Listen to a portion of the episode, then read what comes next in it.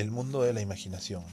El alma nunca piensa sin imágenes mentales. Aristóteles, filósofo del siglo IV a.C. La imaginación desempeña un papel importante en las vidas mentales de muchos. Los químicos la usan para dibujar en qué forma se vinculan las moléculas entre sí. Los diseñadores de moda para hacerse una idea de cómo resultarán sus vestidos. Los teóricos de la física emplean la imaginación para modelar el mundo abstracto de las partículas subatómicas.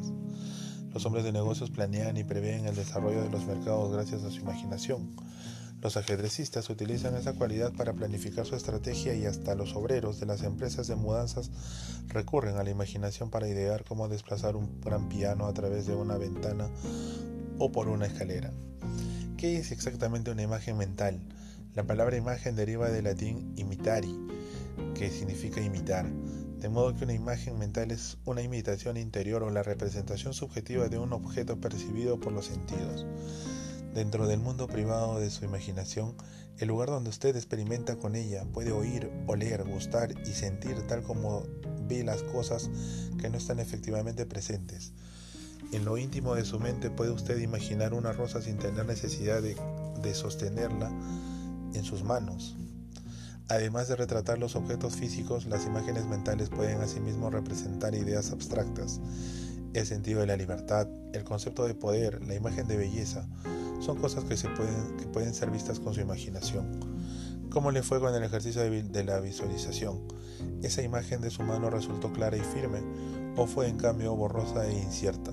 ¿Resultó una imagen tridimensional como en realidad o fue una representación chata como de televisión? Es posible que no haya otra condición mental tan variable entre una persona y otra como la capacidad de visualizar. En tanto hay quienes aseguran que pueden ver mentalmente imágenes tridimensionales con su visión mental con igual claridad que usando sus ojos los hay incapaces de formarse ni un esbozo de imagen.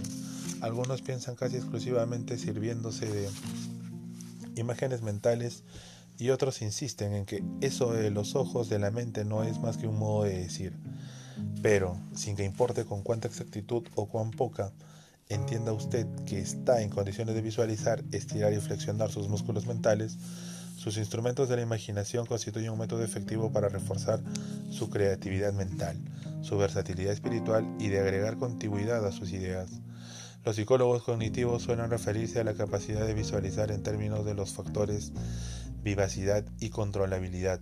La vivacidad o intensidad de vida, el brillo, la claridad y la realidad con que aparece la imagen, y la controlabilidad con cuánta firmeza y capacidad de respuesta se comporta una imagen. Son atributos que se interrelacionan. Cuando se agrega vivacidad, las imágenes obtenidas son más coloridas, realistas y tridimensionales. Cuando se logra la controlabilidad, sus imágenes cobran firmeza y se tornan más precisas. Ahora echamos un vistazo a esas dos cualidades y hagámoslo con más precisión. La deuda que tenemos con el fuego de la imaginación es incalculable. Carl Jung, psicólogo.